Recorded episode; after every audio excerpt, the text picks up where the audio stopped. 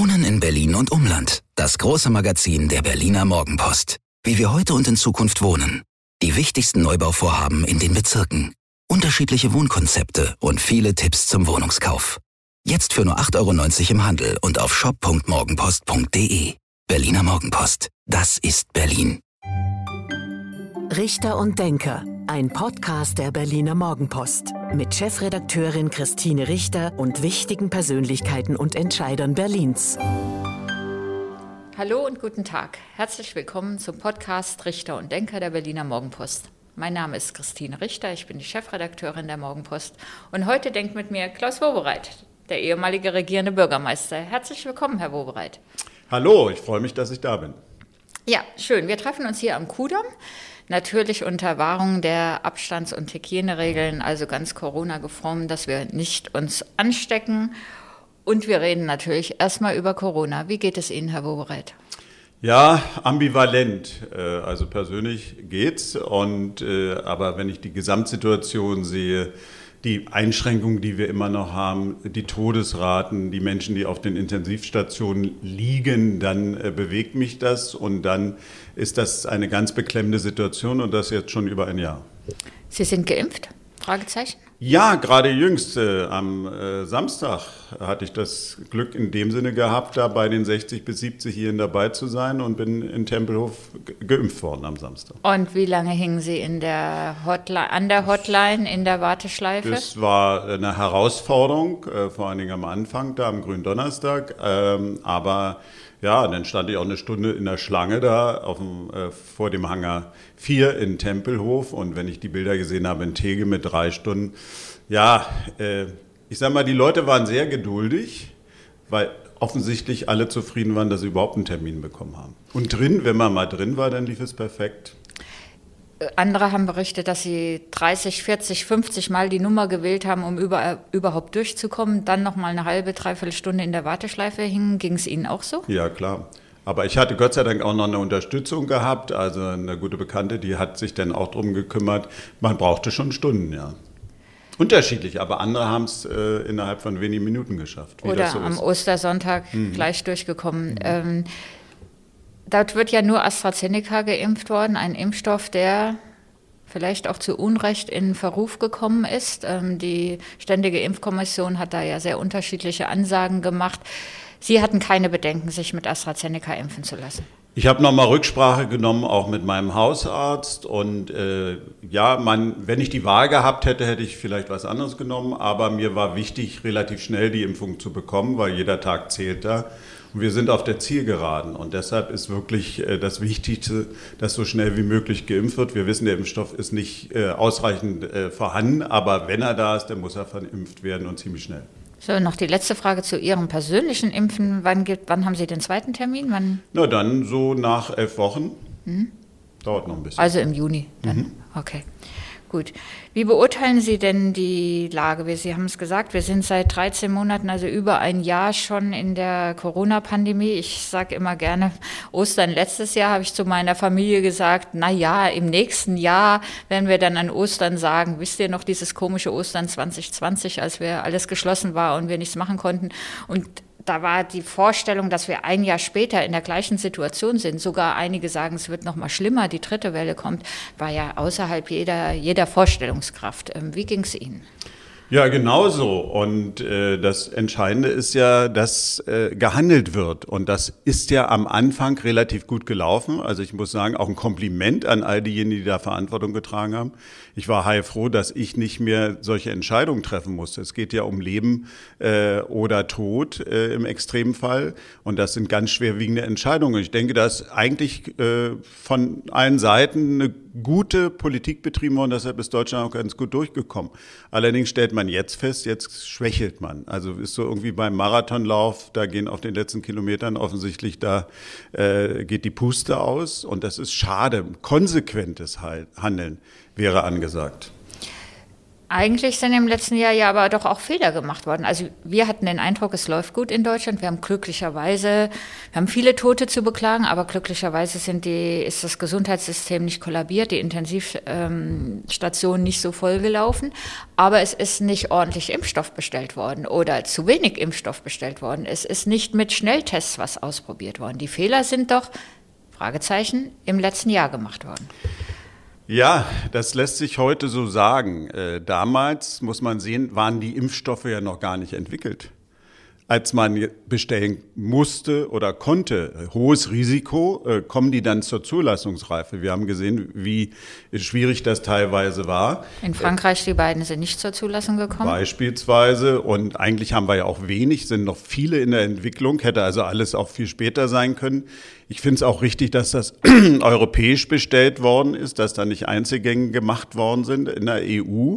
Hat aber den Nachteil, wie man sieht, dass andere Länder wie Großbritannien oder USA, die auch selber dann einen Zugriff haben auf die äh, Produkte, die für sich nutzen und wir sind Nese. Wir exportieren, aber wir können nicht importieren. So, wenn man das jetzt als Fehler betrachtet, kann man so sehen, hilft aber heute auch nicht mehr viel weiter. Und wenn wir uns unsere Nachbarländer angucken, da ist vielleicht der eine oder andere ein bisschen schneller beim Impfen aus unterschiedlichen Gründen, aber haben alle das gleiche Problem und das muss gelöst werden. Und wie finden Sie, wie es in Berlin gelaufen ist? Ähm, Anfang ein bisschen ruckelig. Ähm, wie finden Sie jetzt, Sie leben in Berlin, Sie waren jetzt beim Impfen. Wie ist, wie läuft das mit den Regelungen? Blicken Sie noch bei den ganzen Regelungen, Ausnahmen, Sperren, Testpflicht äh, durch? Also ich gehöre zu denen, die regelmäßig auch mal tatsächlich die Verordnung lesen. Und ich bin Jurist. Äh, viel Vergnügen äh, allen, die das versuchen, äh, das äh, tatsächlich äh, konsistent zu machen, was man eigentlich darf oder was man nicht darf. Viel zu kompliziert und ich finde auch, äh, manche Dinge machen keinen Sinn. Das, das versteht man da nicht. Äh, also ein Beispiel, äh, wenn ich alleine zu einem Ehepaar hingehen äh, kann, das ist erlaubt, aber wenn das Ehepaar zu mir kommt, dann ist das nicht erlaubt. Irrsinn, warum? Blödsinn. So, da muss doch mal der gesunde Menschenverstand einfach auch mal gefragt werden. Äh, und das sind so denn die Dinge, wo die Menschen auch ungläubig werden, wo sie Vertrauen verlieren und dann das Hin und Her. Also ich kann nicht immer MPKs machen, Ministerpräsidentenkonferenzen, äh, gemeinsame Beschlüsse machen. Ich weiß, wie kompliziert dieses Gremium ist. Und 16 Ministerpräsidenten plus Bundesregierung und einen Hut zu kriegen, das ist eine anstrengende Leistung. Michael Müller hat da auch wirklich Gutes geleistet. Aber da muss man dabei bleiben. Ich kann nicht sagen, also wir machen jetzt Beschlüsse und ab äh, der Inzidenz von äh, 100, äh, dann wird äh, ein harter Lockdown gemacht, ja, Notbremse gezogen. Das hat ja die Kanzlerin reingebracht, wissen wir auch. Ne? Hm. Die wollte das ja bei 50 höchstwahrscheinlich schon haben. Na, dann kam der Kompromiss raus mit 100. Ja, und dann anschließend diejenigen, die auch dafür waren, ach ja, na, dann gucken wir mal nach 200 und machen wir ein bisschen, ein bisschen Lockdown, ein bisschen da.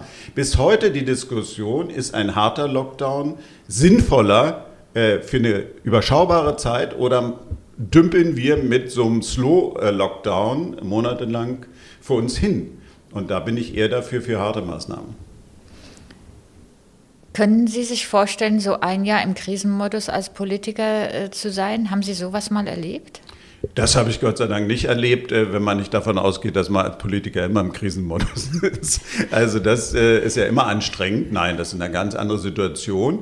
Man hat einerseits Entlastung, weil viele äh, der Pflichttermine fallen ja weg. Die Repräsentation ist null, Abendveranstaltung und weiß ich was alles.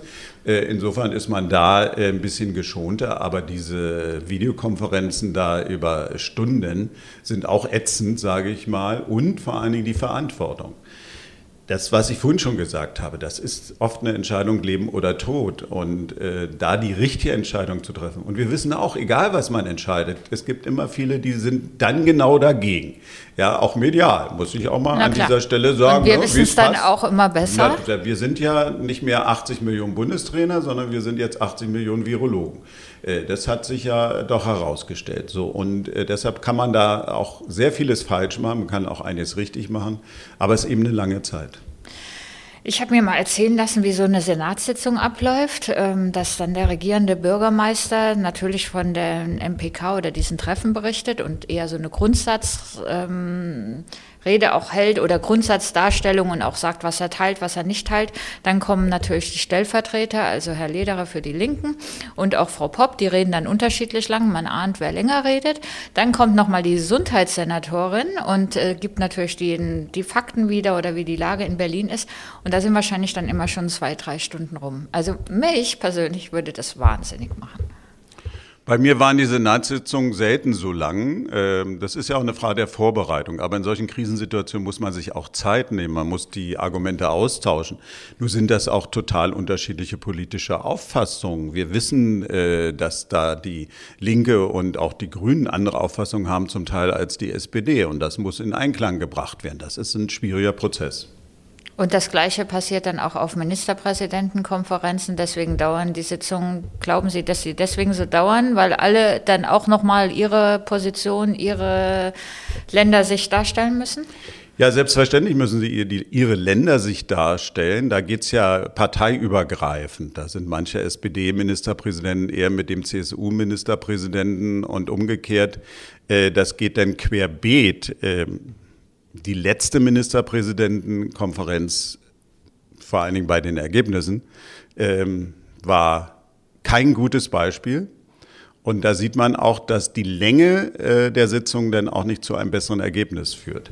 Da muss und man dringend nicht, dran arbeiten. Schon gar keine Nachtsitzung oder Entscheidung ja, ich um kenne Nachtsitzungen aus vielen Bereichen. Wir kennen aus den Tarifauseinandersetzungen, äh, dass meistens der Knoten erst durchschlagen wird morgens um Gut, vier. das ist ein bisschen Ritual, oder? So, oder? Oder Koalition. Ja, klar, sind alles Rituale. Man kann das schneller machen. Aber jeder muss ja irgendwo äh, seine eigenen Klientel klar machen, dass man gekämpft hat bis zum letzten. Und deshalb war das dann notwendig. Und so kennen wir alles. Wir kennen Koalitionsverhandlungen, die nächtelang geführt worden sind. Ich kann das auch machen. Ich halte das auch durch. Ich habe die Kondition. Das haben einige bitte auch erfahren. Aber äh, das ist in dem Sinne macht das keinen Sinn, gerade wenn man das auch nicht face to face macht, sondern mit so einer Videokonferenz. Wer hat das bitte erfahren? Ihr, ihr, ihr, ihr Durchhaltevermögen? Das, das ist ja jetzt schon wieder Vergangenheit. Ah ja.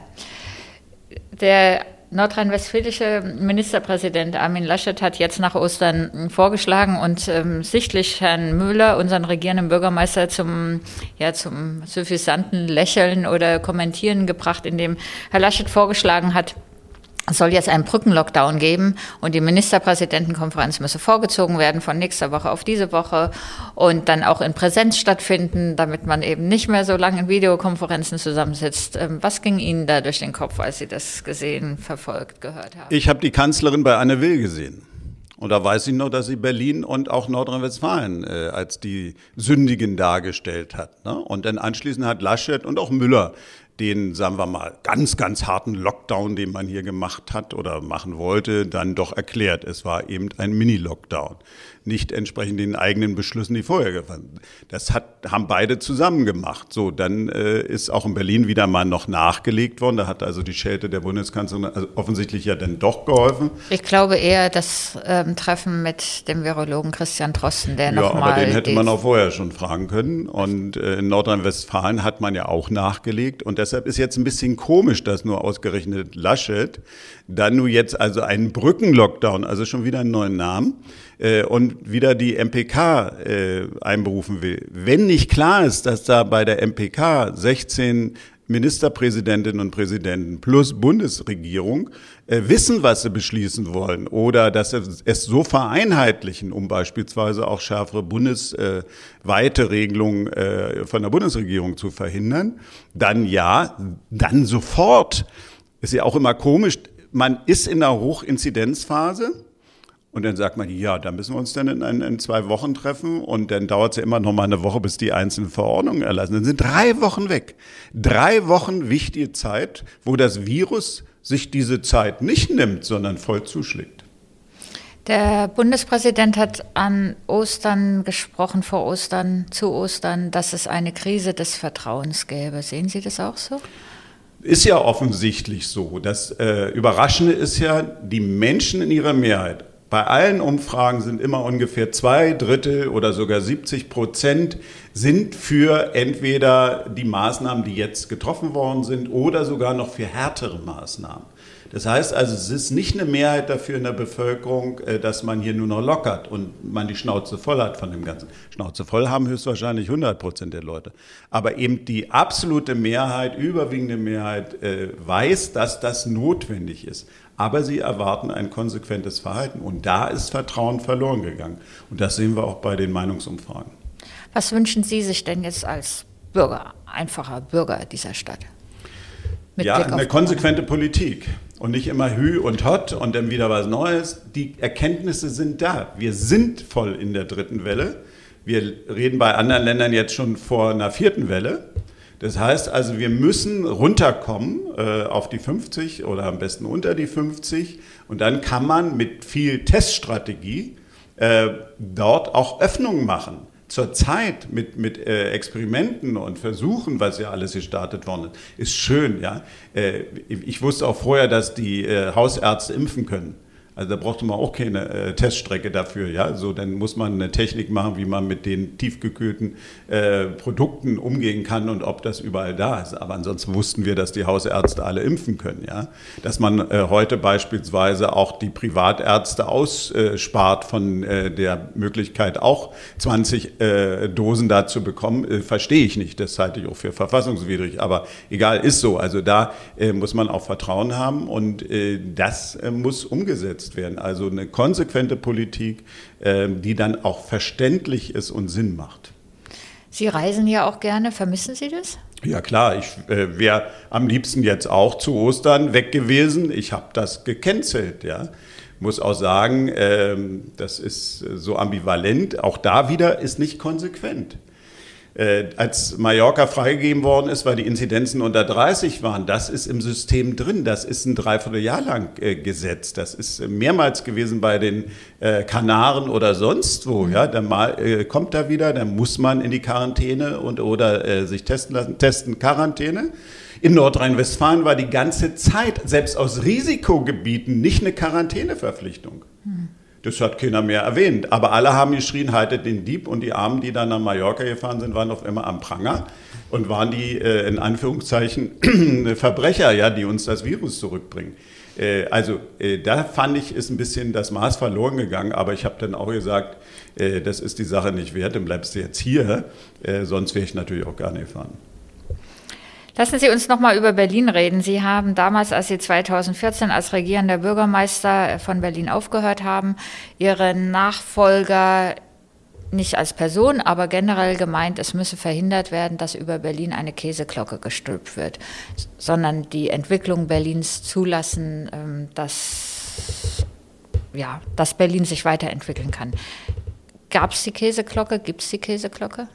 Na, die habe ich ja hochgehoben mit der Hilfe von vielen Menschen, vor allem auch den Bürgerinnen und Bürgern der Stadt. Das hat der, dieser Mief, der hat sich ja äh, verflüchtigt, Gott sei Dank. Und Berlin In war auf einem guten Amtszeit. Weg. Ja, und der war im guten Weg.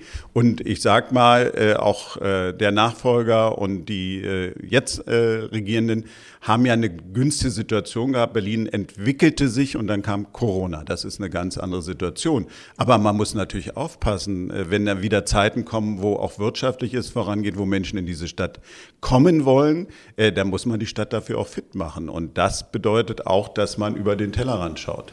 Gut, 2014 ist jetzt schon ein bisschen länger her mhm. als ein Jahr Corona. Seitdem ähm, regiert ähm, oder jetzt die letzten fünf Jahre regiert Rot-Rot-Grün. Gefällt Ihnen das, was Sie da sehen? Vieles schon. naja, gut, man hat die Stadt weiter vorangebracht, äh, das ist doch gut und äh, das sieht man auch. Und man hat dann auch mit den mehr Geldern, die man zur Verfügung hat, auch dringend notwendige Investitionen äh, angeschoben. Das ist alles in Ordnung. Aber man muss aufpassen, eben, dass man die Stadt nicht zum Biotop macht. Und in so einer Haltung, ja, ich will auch gar nicht, dass jemand hierher kommt und ich will auch nicht, dass die Stadt sich verändert, sondern es soll alles auch in den Nischen, auch wie, da, wo es schlecht wie ist, die bleiben. Linken Sie zum Beispiel vertreten? Ja, das ist beispielsweise bei denen ja auch äh, so eine Mentalitätsfrage. Und äh, das kann nicht sein. Eine Stadt, gerade eine große Metropole, auch die den Anspruch erhebt, eine internationale Metropole sein, zu sein, muss sich entwickeln. Und da muss man alle Kräfte für aufwenden.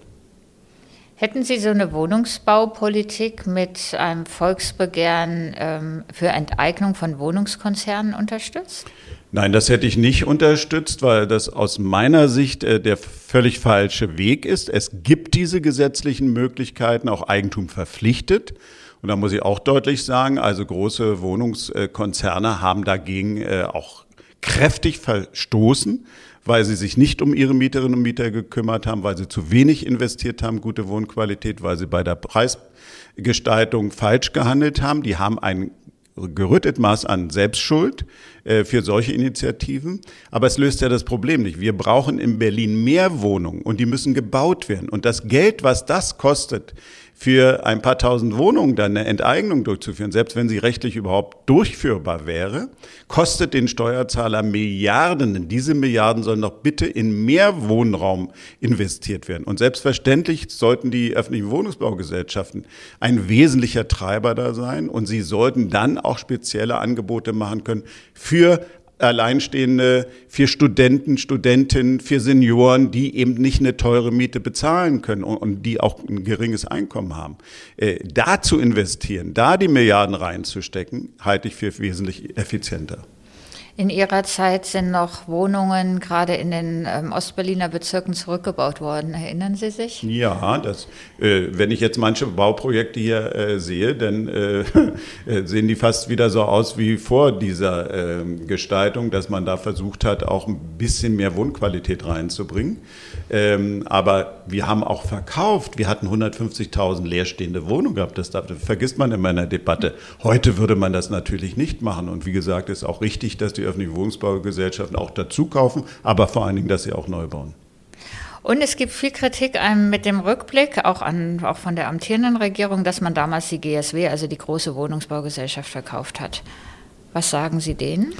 Ja, man muss es äh, betrachten aus der damaligen Situation. 150.000 leerstehende Wohnungen. Die öffentlichen Wohnungsbaugesellschaften waren ja auch nicht alle gut aufgestellt. Also es war ja auch nicht so, dass der Mieter, die Mieterin in einer öffentlichen Wohnungsbaugesellschaft besser dastand als in einer anderen. Äh, also insofern war das nach langer Diskussion, war immer umstritten, aber nach langer Diskussion äh, hat man gesagt, also so ein Bestand von 300.000 äh, Wohnungen plus 200.000 genossenschaftliche Wohnungen. Das sind äh, ein Viertel des gesamten Wohnungsbestandes praktisch in öffentlicher Hand, also in nicht gewinnorientierten Unternehmen. Das ist für eine gute Struktur ausreichend. Das war damals so die Erkenntnis und deshalb haben wir das gemacht. Heute würden wir das nicht mehr machen.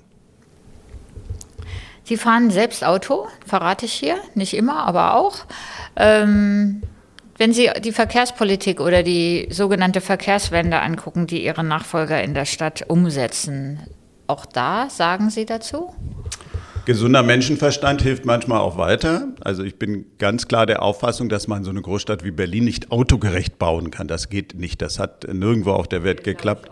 Äh, aber man muss sinnvolle Konzepte machen, man muss Alternativen bieten, das ist auch klar, aber man muss auch nicht eine Hatz äh, auf Autofahrer machen. Viele brauchen das Auto, die fahren ja nicht nur aus Vergnügen, weil sie äh, da äh, einen Flash kriegen, wenn sie im Auto sitzen, sondern ist sie brauchen so? es. Macht das Rot-Rot-Grün?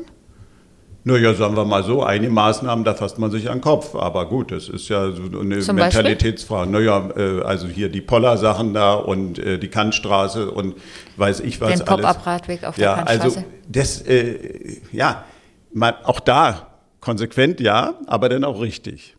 Und da wird manchmal ein Aktionismus gemacht und äh, hier bleibt äh, ein Großteil der Verkehrsteilnehmer auf der Strecke. Und ich muss auch eins sagen, ich mache alles. Also ich fahre ganz wenig Auto, ich fahre aber mit den öffentlichen Verkehrsmitteln, bin auch hier jetzt hergekommen mit dem Bus und bin gelaufen, fahre Fahrrad und alles. Äh, es ärgert mich, dass aber auch egal, welche Gruppe äh, man trifft, die Aggressivität unheimlich zugenommen hat. Und auch die Rücksichtslosigkeit. Und ich muss sagen, auch als Fahrradfahrer muss ich auch mich an Verkehrsregeln halten. Könnte mal nicht schaden. Kann das eigene Leben retten. Ich habe sogar den Eindruck, dass durch Corona das noch mal mehr zunimmt. Also dass diese Belastung, die die Menschen haben, dass die sich irgendwo Bahn brechen muss. Wir erleben das sogar ähm, auch bei Leserbriefen, dass es auf einmal die Aggressivität ganz stark zunimmt. Das nur zwischendrin. Ähm, es gab damals, als Sie vor der Wahl standen, ein rot-rotes Bündnis oder ein rot-grünes Bündnis zu machen, das ähm, Thema A100, der Ausbau der Stadtautobahn. Die Grünen waren strikt dagegen. Sie haben dann gesagt, ähm, an diesem Thema im Grunde, dass ähm, die Koalition sich dann entschieden für ähm, eine Koalition mit den Linken. Die neue Grünen. Umgekehrt, die Grünen haben das platzen lassen an dem Thema. Oder so rum. Aber es war das Thema A100, ja. wo, wo dann ähm, Sie und oder die SPD, Sie und die Grünen nicht zusammenkamen. Die neue Grünen-Spitzenkandidatin, Frau Jarasch, hat jetzt ähm, dann doch zur Überraschung einiger gesagt, sie will das begonnene Ausbau der A100, diese, dieses Stück im Ostteil der Stadt, zurückbauen.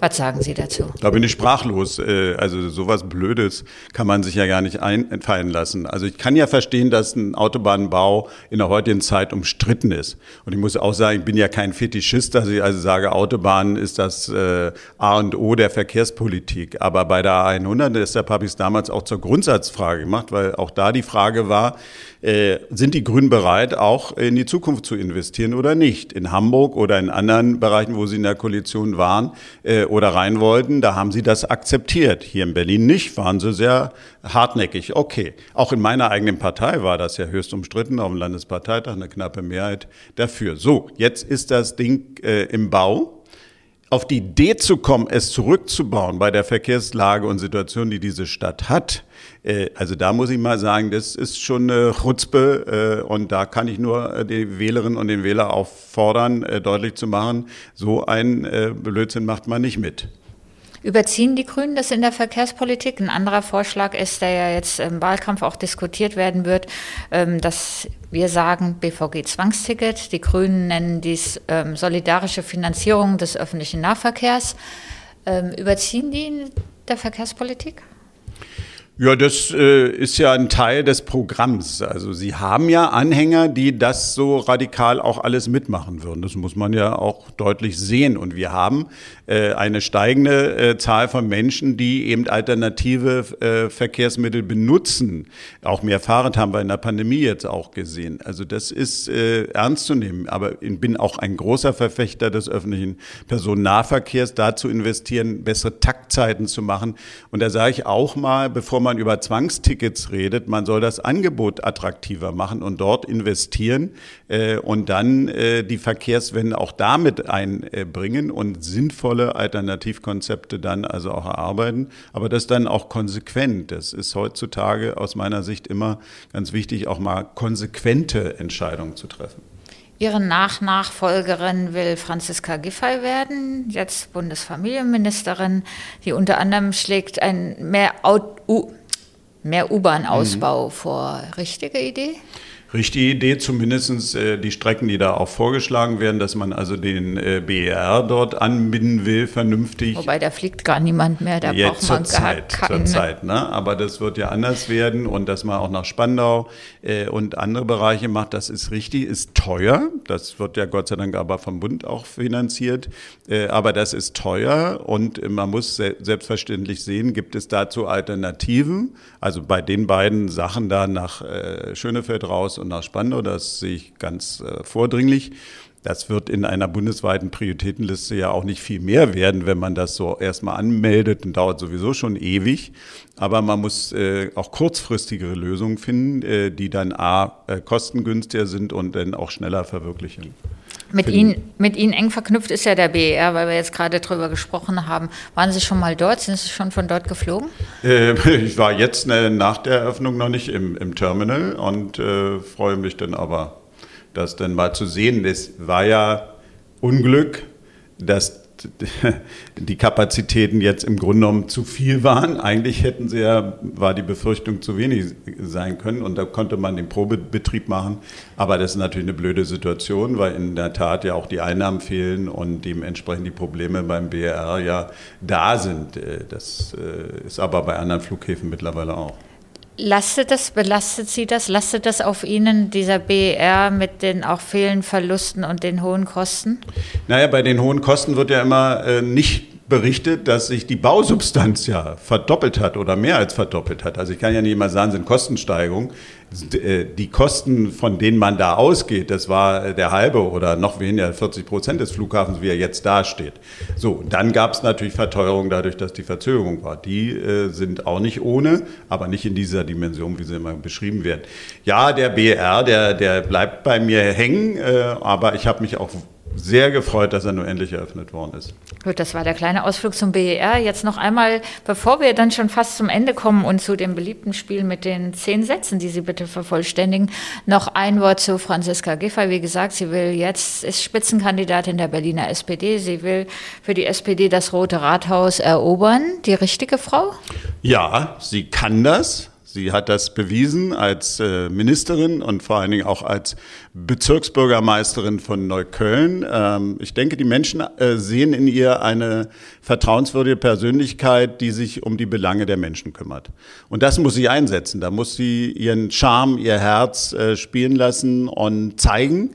Und das kann sie. Und äh, administrativ hat sie bewiesen, dass sie es auch kann. Also deshalb, das wird ein interessanter Wahlkampf. Sie sind zum Fan von ihr geworden. Ja. Gut, dann lassen wir das mal so stehen.